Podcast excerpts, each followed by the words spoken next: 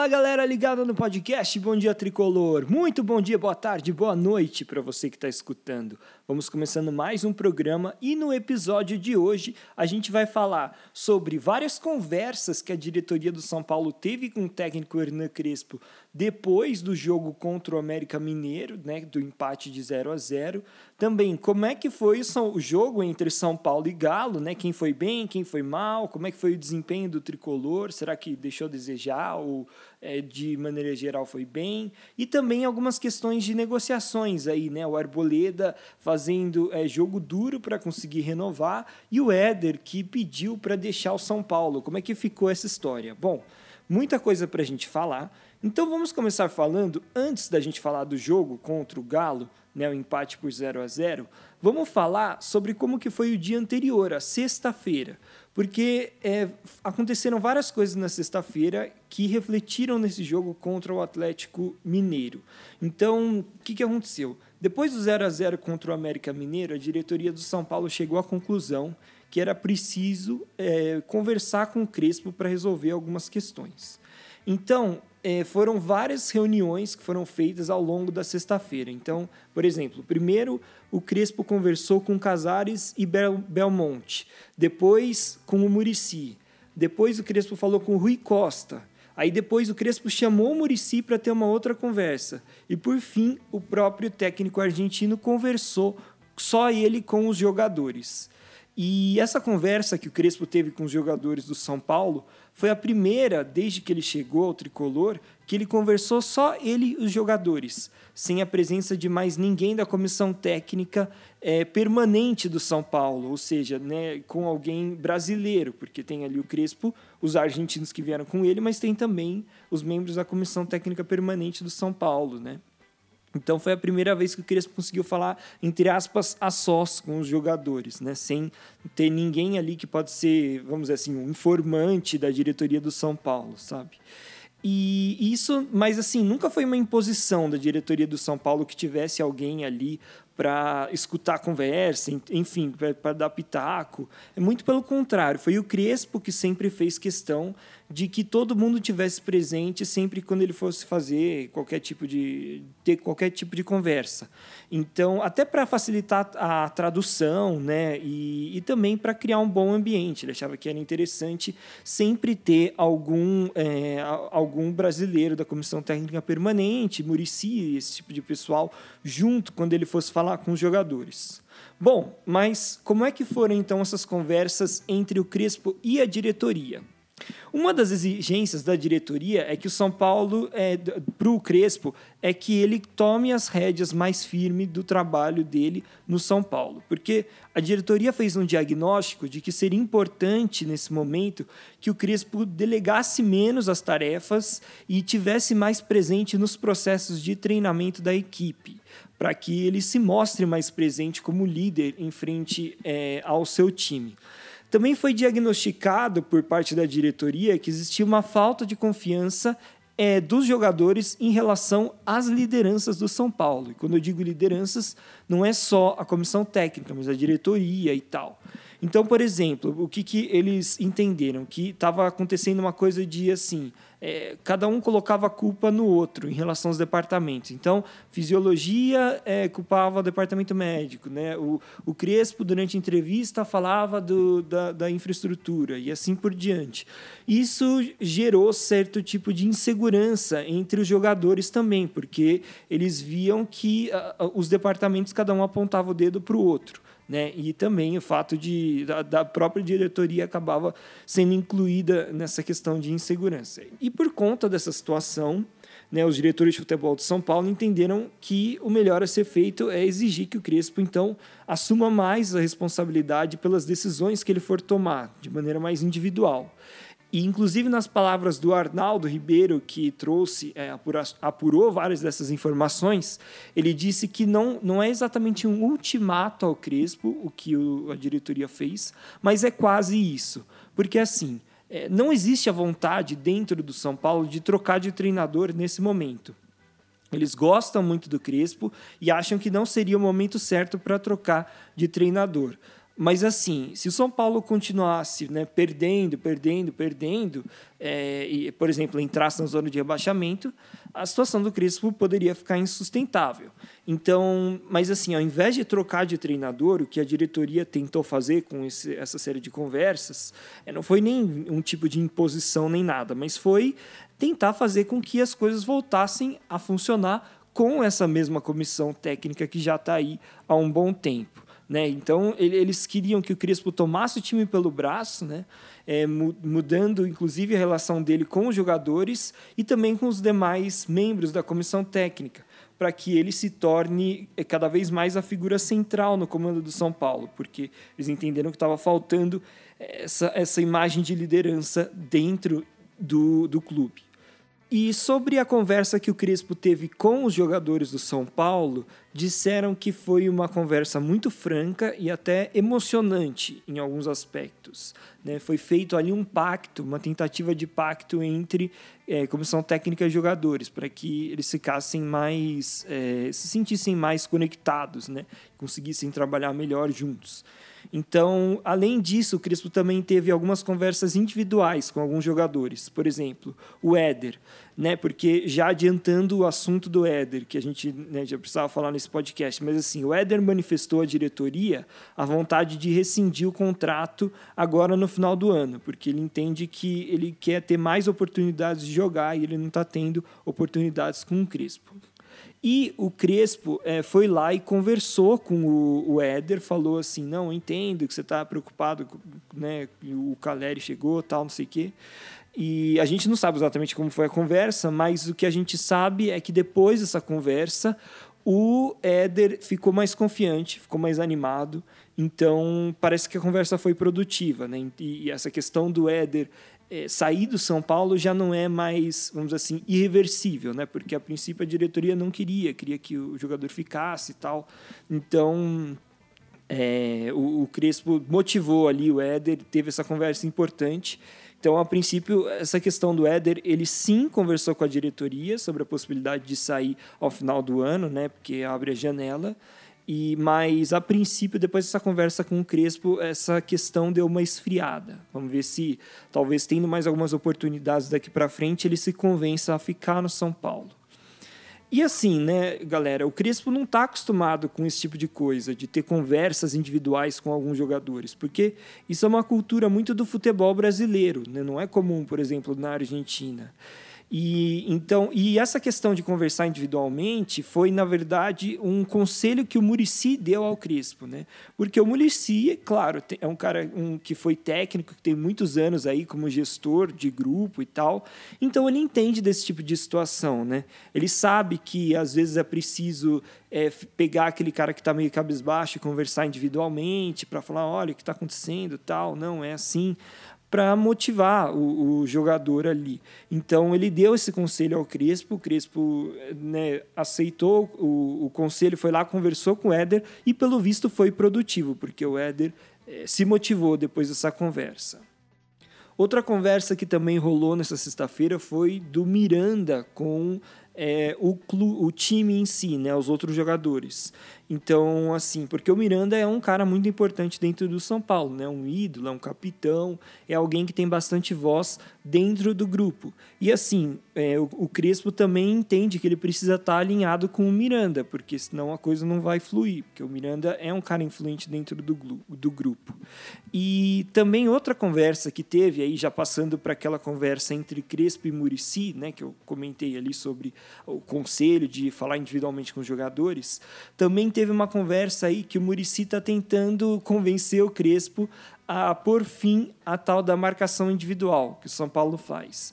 Porque, assim, é, o jogador brasileiro não está acostumado com esse tipo de marcação. Então, para você tentar aplicar isso num time, não é simples. E aí, aliado a isso, tem a questão de que o São Paulo não tem tido tempo para treinar e também com o desgaste físico que a equipe tem aí de uma sequência muito longa de jogos, né, sem semana para treinar. É, enfim, tudo isso leva ao, ao, fato de que não é fácil é, fazer esse tipo de marcação e talvez seja mais simples ele tentar uma marcação mais tradicional. E nesse jogo contra o Atlético Mineiro, inclusive, deu para ver que foi um pouquinho diferente. Não digo que a marcação foi totalmente não individual, né? não marcação, marcação por zona, mas alguns jogadores fizeram marcação individual, por exemplo, o Miranda, mas por outro lado eu já vi um pouco menos da preocupação de cada jogador ficar grudado com o outro, né, para marcar individualmente. E eu acho que defensivamente o time foi bem melhor, assim, ele foi bem mais seguro contra o Atlético Mineiro do que vinha sendo nas últimas partidas. É, bom, mas antes da gente terminar essa questão, também é importante saber né, como é que o Crespo é, reagiu a essas exigências e a todas essas conversas. A informação que a gente tem é que ele reagiu bem, porque ele se sente respaldado de fato pela diretoria do São Paulo porque mesmo após ter sido eliminado por Fortaleza, Palmeiras e depois ainda teve esse jogo catastrófico contra o América Mineiro, é, ele, ele percebe que a diretoria ainda assim está do lado dele.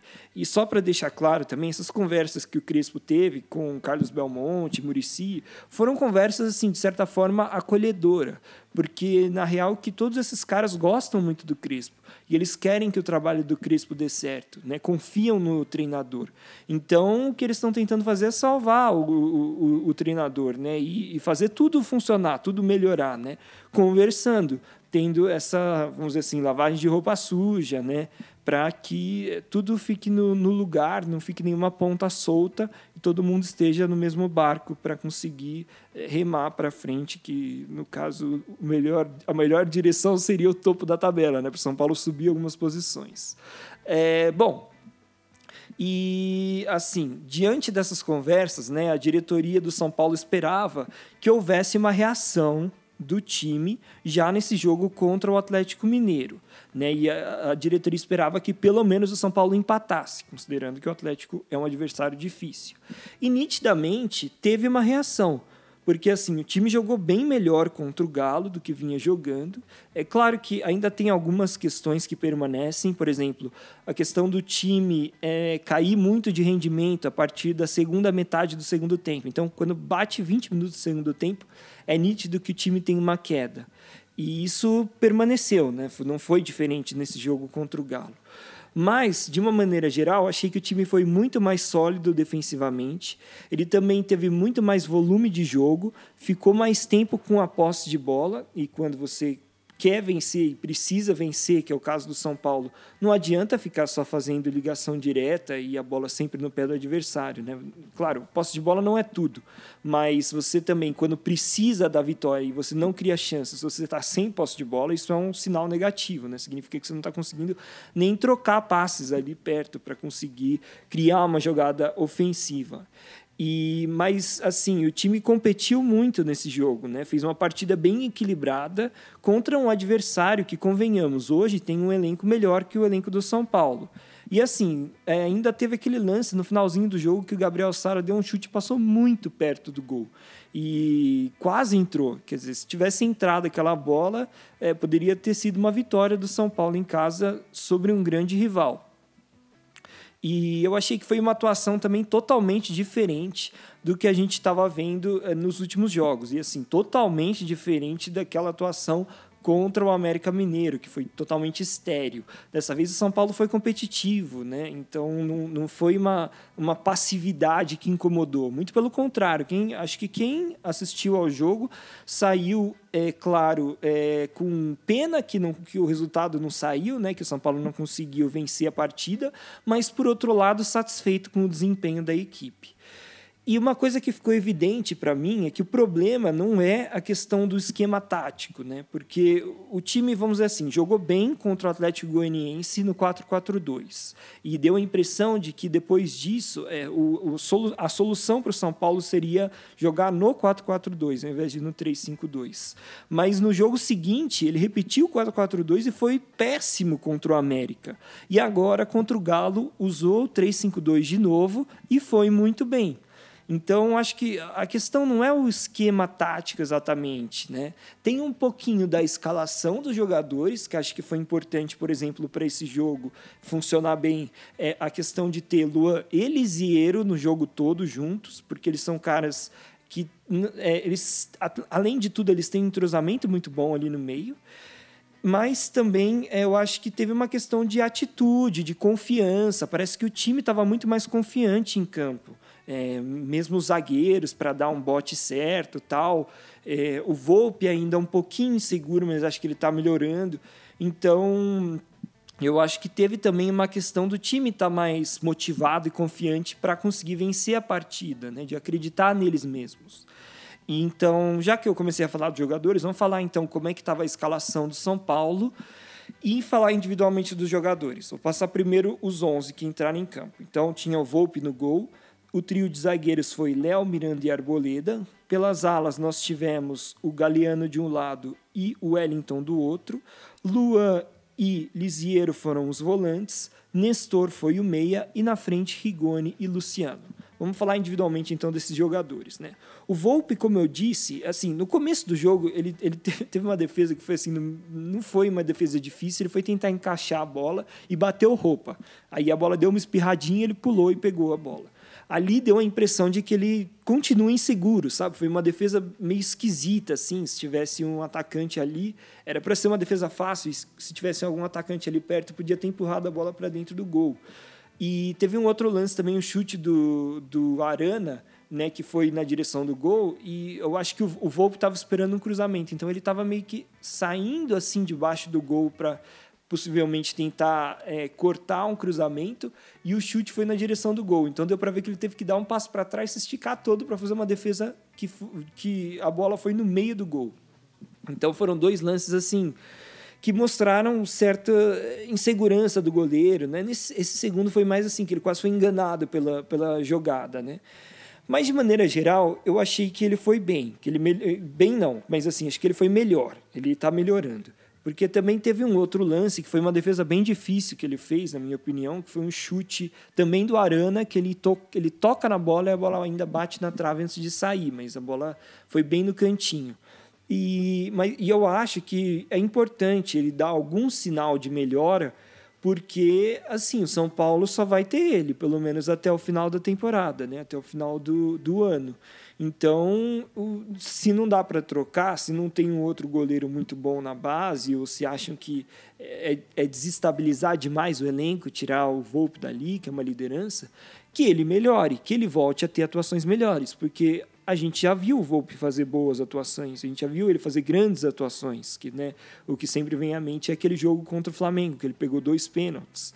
Então, né, e ainda deu uma assistência também pro, pro, pro Luciano naquele jogo, né, um, um tiro de meta. Então, acho que o Volpe é um goleiro que está numa fase ruim, mas ele não é um goleiro péssimo. Ele não pode não ser um goleiro excelente, mas ele é um bom goleiro. E se ele conseguir retomar a confiança, é, talvez as coisas melhorem muito dentro do São Paulo, porque um goleiro confiante traz mais segurança para a linha de zaga ali atrás, né? para os zagueiros, para os alas ou laterais, enfim. E eu acho que isso pode ser fundamental para o time do São Paulo conseguir brigar por alguma coisa, se é que ele ainda briga nessa temporada, né, para eventualmente chegar num G8, G9 aí da vida, considerando que Atlético Paranaense e Red Bull Bragantino venceram as partidas de ida da Sul-Americana e podem fazer uma final brasileira, e por outro lado também a final brasileira é, pelo lado da Libertadores, ou pelo menos um campeão brasileiro é bem provável pelo lado da Libertadores. É, bom, voltando aqui para a análise dos jogadores em si. Pela ala esquerda jogou. Ah, é, melhor, esqueci, né? O, o, os, os, zagueiros, os zagueiros antes, né? Vamos falar dos zagueiros então. Teve Miranda, Arboleda e Léo. Eu achei que eles foram muito bem, os três. Principalmente o Miranda e o Arboleda. Jogaram demais. E assim, fazia muitos jogos que eu não via, que eu, que eu dizia que o Arboleda não vinha bem que ele vinha falhando, e o Miranda também. Lembrando que o Miranda falhou para mim de forma clara naquele gol que o Luiz Luiz Claro, né, que chama aquele atacante do Fluminense fez na derrota por 2 a 1 lá no Maracanã. Então, eu acho que os dois zagueiros que são muito importantes né, para o sistema defensivo de São Paulo foram muito bem dessa vez, principalmente em vários lances de jogada aérea. Eles venceram todas, não tinha para ninguém ali. E o Léo também foi bem. O Léo, eu acho que já vinha bem. E continuou, foi muito bem. E foi importante também na saída de bola, porque dos três ali é o único que consegue fazer uma transição, se deslocando para frente e tal. E ele fez isso nesse jogo e fez bem. Achei o Léo também bem seguro. É, pelas alas agora. Pela ala esquerda, o Wellington jogou um partidaço pela esquerda tanto na marcação, mas principalmente no ataque, porque ele venceu várias disputas individuais contra o Zaratio, e aí ele chegava na linha de fundo para fazer cruzamentos né, e criar lances de perigo, é, de, de bons lances ofensivos para o São Paulo. E depois o Wellington saiu porque aparentemente ele estava com cãibra, acho que desgastado, né? Fazia tempo que ele não jogava como titular. E no lugar dele entrou o Reinaldo. Cara, o Reinaldo não foi bem dessa vez. Ele não conseguiu criar uma boa jogada ofensiva, nem cruzamento, nem chute para o gol. E esse é o principal ponto forte do Reinaldo, né? Então, é, foi abaixo da expectativa. Na ala direita, Galeano. Cara, ele foi muito bem também. Engraçado é que assim, ele, ele se destacou mais pela parte defensiva do que ofensiva. Não que ele tenha ido mal na parte ofensiva, mas na parte defensiva, achei que ele, ele fez muito bem a recomposição. Ele sempre, nos contra-ataques, ele sempre voltava rápido, nunca deixava buraco ali, sabe, pela, pelo é, lado direito da defesa do São Paulo. E é engraçado a gente pensar isso porque ele é um cara que é um ponta direito que está sendo é, colocado ali como um improviso né, na ala direita do São Paulo. Então, nem, nem era de se esperar que ele fosse bem na parte defensiva, mas ele está indo muito bem. E, e, eu acho que também um pouco disso é pelo fato dele ser um jogador que tem muita raça, né? Isso ajuda demais. É, como volantes, então, no time do São Paulo estavam Luan e Lisiero.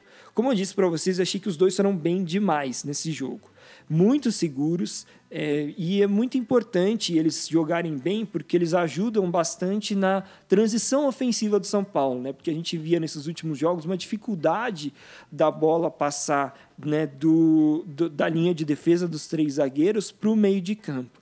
E aí, como esses dois jogadores têm um entrosamento muito bom, são volantes excelentes e que têm também é, já jogaram muito juntos, então eu acho que eles têm mais facilidade em saber como fazer essa transição ofensiva. E, e, e são os dois é, únicos, assim, com exceção, é claro, ao Gabriel Neves, que ficou de fora mais uma vez por o São Paulo já estar tá ali com o limite de estrangeiros. É, eles são os, os, dois únicos volantes de fato do São Paulo. Você tem o Nestor, mas ele é muito cru ainda e ele não vai bem na marcação. Então eu acho que para o São Paulo jogar bem hoje em dia, ainda mais considerando que agora ele só tem o Campeonato Brasileiro pela frente, é necessário sempre ter esses dois jogadores como titulares e atuando juntos, porque eu acho que essa, é, essa como se diz, esse entrosamento entre eles é muito importante para o meio de campo do São Paulo funcionar. Como meia, né, o Rodrigo Nestor, assim, apesar dele ter falhado algumas vezes na marcação e dele ter perdido um gol, que ele entrou dentro da área, era só chutar, né, deixou o Guga ali travar o chute, demorou para finalizar. Eu achei que o Nestor, apesar de tudo isso, eu achei que o Nestor foi bem. É, ele, ele errou menos passes do que normalmente ele erra. E eu achei que ele foi mais vertical nesse jogo não sei se foi uma orientação da comissão técnica ou não, mas várias vezes ele, ele tentou né, jogar a bola para frente, quando estava difícil né, passar pelas, pelas linhas de marcação do Atlético Mineiro. E, e assim, é, é, claro, eu falei que ele não foi bem algumas vezes na marcação, ele é um cara que tem que ajudar na marcação por ser meio-campista, mas também tem que dar um desconto, porque assim, ele estava atuando na, na, como meia, né, como terceiro homem de meio de campo. Então, se ele eventualmente falha, ele não é o último homem. Então, não, não é tão grave assim ele errar um bote, que nem ele normalmente erra pelo menos um por jogo. Ele erra, daí o cara, o, o jogador que ele está marcando, vai aparecendo na entrada da grande área para finalizar de fora. Bom, depois o Nestor saiu e no lugar dele entrou o Gabriel Sara. O Sara, ele entrou bem no finzinho, né? Quase não participou, mas assim, o único lance relevante que ele teve, ele quase fez o gol. Ele chutou, a bola passou muito perto. Então, cara, foi bem, né? Para quem jogou, sei lá, pouquíssimos minutos, entrou e quase fez um gol, tá de ótimo tamanho. Agora, os atacantes, né? Rigoni e Luciano. Primeiro, Rigoni. Cara, o Rigoni foi, foi mal, foi bem abaixo do que ele pode render. é um, um, dos piores jogos dele aí, com a camisa do São Paulo. Talvez seja a questão física, né? Não sei, ele tá, pode estar um pouco desgastado, mas de fato ele foi, ele não foi bem nesse jogo. Inclusive ele errou um passe assim super fácil no meio de campo, um passe simples, deu a bola ali para um contra-ataque perigoso para o Atlético Mineiro é, é, armar. Então vamos ver se ele melhora agora com as pausas, né? Agora que o, o São Paulo vai jogar apenas aos finais de semana, não mais no, nos meios de semana. Vamos ver se ele recupera a parte física e isso faz com que ele também jogue um pouquinho melhor. E o Luciano, né, lá na frente. Cara, Luciano, pelo amor de Deus, que jogadoraço que é o Luciano. Ele é um dos jogadores mais inteligentes do São Paulo deve ser o mais inteligente, assim, né? inteligente no sentido de, de ler o jogo, né, dentro de campo, de se posicionar no lugar certo, de fazer uma inversão quando, quando tem um cara livre do outro lado e ninguém faz, de se apresentar para fazer uma tabela e quebrar uma linha, né, de conseguir desarrumar a defesa do adversário de diversas formas. E ainda é um jogador que faz muitos gols. Né? Ele não, não conseguiu ter tantas chances de, de, de atacar, né? de finalizar nesse jogo, mas mesmo assim, ele jogando, ele voltando para ajudar na, na, na, troca de passes ali no meio de campo para armar as jogadas ofensivas do São Paulo, é, ele vai muito bem. E ele é muito importante, inclusive. Às vezes, quando o São Paulo não está conseguindo, ele aparece e acha uma solução. Então, cara, o Luciano jogou bem demais. Ele fez muito disso nesse jogo contra o, o Galo. Para mim, teve uma atuação brilhante. E aí também tiveram os outros dois atacantes que entraram, né, substituindo é, Rigoni e Luciano, que foram o Caleri e o Marquinhos. Eles tiveram muito pouco tempo né, para a gente avaliar. E assim, o, também a bola nem chegou neles. Não dá para a gente falar que ah, foram mal. Tipo, a bola não chegou, não dá para a gente avaliar muito. Mas mesmo assim, vale ressaltar que teve um cruzamento do Lisieiro que a bola foi um pouco forte e saiu pela linha de fundo, mas era para encontrar o Caleri dentro da área. E se aquela bola fosse um pouquinho mais fraca, o Caleri tinha feito aquele gol, porque assim, ele já estava ele tava muito bem posicionado, ele tinha se livrado da marcação, ele estava babando para fazer o gol e ele não perde aquele tipo de gol. A gente conhece o Caleri. Então, é, eu acho que quando ele entrar em forma vai ser muito, muito importante para esse time do São Paulo. Bom, pessoal, e como vocês podem imaginar, depois do jogo na entrevista coletiva, a primeira pergunta do repórter ao Crespo já foi em relação a essas conversas internas que ele teve ali com diretoria e tal. E aí o repórter perguntou se o São Paulo, né, o torcedor do São Paulo pode esperar um São Paulo diferente daqui para frente a partir dessas conversas. E o argentino respondeu o seguinte: Boa noite. Eh... el fútbol es dinámico. Yo estoy aquí en un, eh, en un fútbol tan difícil y competitivo como el fútbol brasileño. Eh, yo estoy, tengo toda la predisposición para, para aprender todos los días. Entonces, tengo que escuchar, tengo que decir, tengo que aprender. Estoy en este momento haciendo un, un curso a Harvard o Oxford porque más difícil que, que jugar cada tres días con tanta competencia no es, no es fácil, con, con viajes, con poco descanso, con, con, todo, con todas las dificultades que tiene el fútbol brasileño y para mí la primera vez. Entonces es normal que, que, que siempre tenemos un confronto, mas, pero acá de, acontece casi todas las semanas, más, más en este caso fue una situación diferente que seguramente no, no va a falar porque era dentro del vestiario para, entre atletas e eu. Na sequência, o repórter Edu Afonso da ESPN comentou que nesse jogo contra o Atlético Mineiro, o São Paulo se comportou bem na parte defensiva, mas não conseguiu criar tantas chances de gol ofensivamente. E aí ele perguntou para o Crespo como que ele vai fazer para conseguir criar um equilíbrio maior nesse sentido. E o argentino respondeu o seguinte: eh, primeiro de tudo, jogamos contra contra talvez o melhor time de equipe de la temporada hasta, hasta ahora. Eh, controlar ellos, eh, lograr jugar, sobre todo en el segundo tiempo, mejor con la bola, teniendo posesión de balón. Eh, más no es, no es, nunca es fácil jugar contra Atlético Mineiro en, esta temporada.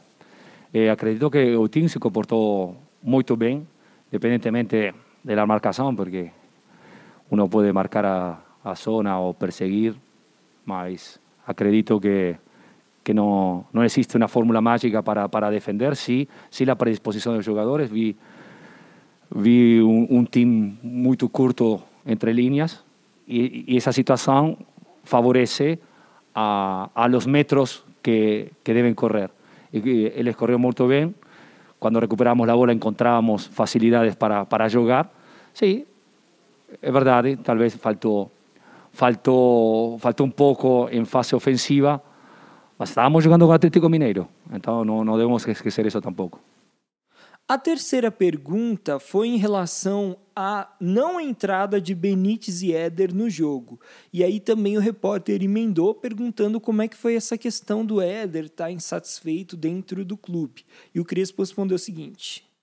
É, sempre é, durante esta temporada, muitas vezes sempre falamos de pupar o no pupar, dar continuidad. Entonces, cuando, cuando la escalación entra en 11 y tal vez podemos hacer, hacer cinco, cinco mudanzas, en este caso hicimos cuatro porque también aprovechamos los tres o tres cortes que teníamos, no podíamos hacer otras cosas.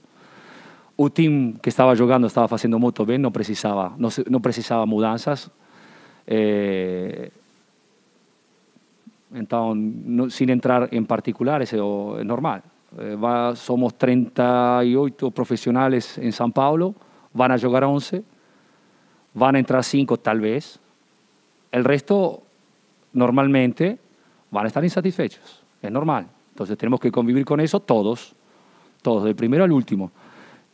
Porque acá la primera cosa es San Paulo. San Paulo es antes que todos, antes, que, antes de mí antes de Benítez, de Rigoni, de Caleri, de Volpi, de Alboleda, de todos. Primero San Paulo y después todos, todos atrás. Si, si alguna persona acredita o piensa que tiene más derechos de jugar por, por, por, el nombre que tiene aquí, está, está equivocado, seguramente está errado. Aquí la primera cosa es, San Paulo y intentar de hacer todos juntos, eh, clasificar, eh, eh, pegar una, una vaga de, Copa Libertadores. El resto, pensamientos individuales, no, seguramente no va a agregar nada ao grupo. Não é esse o caso, não aconteceu nada, mas a filosofia é essa. Bom, pessoal, vocês ouviram aí as declarações do Crespo, né? É, ele deixando a entender bem claro que teve sim conversa dele, que ele está disposto a aprender. Bem interessante, foi bem é, é, transparente nesse sentido, porque normalmente os técnicos não gostam de falar que, que tiveram esse tipo de conversa interna, né? É, por exemplo, quando o Diniz estava ali na reta final dele de São Paulo, antes dele ser demitido, também teve um momento assim que teve uma conversa entre ele e a diretoria e tal, e ele negou, né? Foi perguntado isso durante entrevistas coletivas, ele falou que não, que não teve nada. Mas, enfim, Fato é que com esse empate entre São Paulo e Atlético Mineiro, o tricolor está nesse momento na 12ª colocação com 27 pontos. Isso porque, claro, eu estou gravando esse podcast no sábado à noite depois do jogo. É claro que a gente tem que considerar que vários times ainda não jogaram na rodada. Então, por exemplo, atrás do São Paulo tem o Atlético Goianiense, mas ele tem um ponto a menos só e dois jogos a menos que o São Paulo. Então ainda pode é, ultrapassar. E nessa rodada mesmo, também o Santos pode chegar no São Paulo. O Santos tem um jogo a menos que o São Paulo, porque ainda vai jogar amanhã, mas ele joga e ele joga amanhã contra o Juventude fora de casa. Então é, se o Santos vencer o Juventude, consegue ultrapassar o São Paulo, mas se empatar ou perder, o São Paulo continua na frente do Santos. E é claro que a distância para o sexto colocado Corinthians aumentou, porque o Corinthians venceu o Palmeiras, então agora o São Paulo está seis pontos atrás do Corinthians e com o mesmo número de jogos. E eu falo do Corinthians porque ele é o sexto colocado, abre o G6, né, a tal da zona da Libertadores. Mas a gente também tem que considerar que, muito provavelmente, esse G6 vai virar G7, G8. Então, é, por exemplo, nesse momento, Internacional e Fluminense têm 29 pontos. Claro que eles também têm que jogar ainda nessa rodada, mas é, numa, numa melhor das hipóteses, se pelo menos um deles perder, por exemplo, o Fluminense joga contra o Bragantino, né? não é um jogo tão simples. Se o Fluminense perder, ele continua com 29 pontos, ou se empatar, vai, ele fica com 30 e o São Paulo estaria apenas 3 pontos desse time. E é um time que muito provavelmente a, a zona de Libertadores vai chegar até ali, até essa oitava posição. Então, é sim ainda possível chegar na zona de Libertadores, mas para isso São Paulo precisa fazer pontos. Eu acho que o jogo de hoje já foi um bom indício de que se ele continuar jogando dessa forma, ele pode sim conquistar pontos é, contra adversários mais acessíveis e chegar a essa zona. Mas não adianta também a gente faz, ficar só fazendo previsão, né? achar que é possível. São Paulo precisa demonstrar, precisa fazer ponto. Né? Chega de empatar. E esse jogo em si, vai, tudo bem ter empatado, vamos dizer assim, que era contra o Atlético Mineiro. Mas, por exemplo, o jogo seguinte contra a Chapecoense, não importa, jogando bem ou mal, tem que ganhar. Depois joga contra o Santos, também no Morumbi, tem que ganhar. E assim por diante. Outra notícia da semana foi a situação do Arboleda, porque assim, o Arboleda tem contrato com São Paulo até o meio de 2022. Então seria importante que ele renovasse o vínculo dele com o tricolor, porque se ele não renovar, a partir de janeiro ele já poderia assinar um pré-contrato com um outro time para sair de graça no meio do ano. E assim, o Arboleda ele está engrossando um pouco essa situação de renovação, está pedindo mais dinheiro do que o São Paulo a princípio iria lhe oferecer mas até faz sentido, porque é, escutando né, informações de bastidores, o Arboleda hoje ele tem um salário relativamente baixo dentro do elenco do São Paulo. Ele só ganha mais do que os garotos da base. Até, por exemplo, ele tem um salário menor do que o Bruno Alves. E o Bruno Alves é um cara que é, hoje é reserva do São Paulo, né? o Arboleda é titular absoluto. Então, o Arboleda está no seu direito de pedir um aumento. A questão é se o São Paulo é, quanto que ele está pedindo, né? Se São Paulo concorda com quanto o Arboleda está pedindo, se ele vai ter condições de bancar. Na minha opinião, o Arboleda é muito importante dentro do São Paulo, né? Para mim ele é o principal zagueiro do São Paulo. Então eu não abriria a mão do Arboleda, abriria a mão de outros jogadores, mas é, tentaria convencer o Arboleda, né? Ou melhor, entrar num acordo com o Arboleda. E assim, eu acho até que o Arboleda ele está fazendo esse jogo mais duro só para se valorizar, para de fato receber um aumento. Eu não acho que ele de fato queira, sei lá, sair do São Paulo, seja forçando uma saída. Até porque ele já deu várias mancadas com São Paulo, São Paulo é, o acolheu, ele sempre demonstrou muito, muito carinho, muita garra pelo São Paulo. E também tem a questão do Equador, né? Ele, ele gosta de, entre aspas, morar perto do Equador para visitar sua filha constantemente. Então, vamos supor, se ele receber uma proposta de fora, é, tem essa questão, pode pesar nessa né, questão pessoal para ele. Né, de, é, claro, se fosse para um outro time da América do Sul, para até algum país mais próximo, ou para o próprio Equador, talvez ele aceitasse por conta dessa questão. Mas, assim, não parece, a princípio, que ele vai sair numa primeira oferta do mundo árabe ou da China, sabe? Que nem é comum acontecer, né? De um desses é, centros de futebol que tem muito dinheiro. Mas estou torcendo aqui para o Arboleda renovar, porque para mim ele é Arbolenda. Bom, galera, não essas todas as informações que eu queria passar para vocês no episódio de hoje. Muito obrigado por escutarem. Lembrando vocês de uma novidade que o podcast Bom Dia Tricolor também está disponível no YouTube para você escutar. Então você procura lá o, o canal Bom Dia Tricolor Podcast, joga lá no YouTube que você vai achar com o mesmo logo aí do podcast nas, nos players de podcast e você pode escutar também por essa plataforma. E lembrando, é claro, que a gente está em todos os outros players de podcast, né? Spotify, Apple Podcast, Google Podcast, enfim. Qualquer lugar que você tiver, não tem desculpa para escutar a gente aqui. Muito obrigado por escutarem, galera, e até a próxima.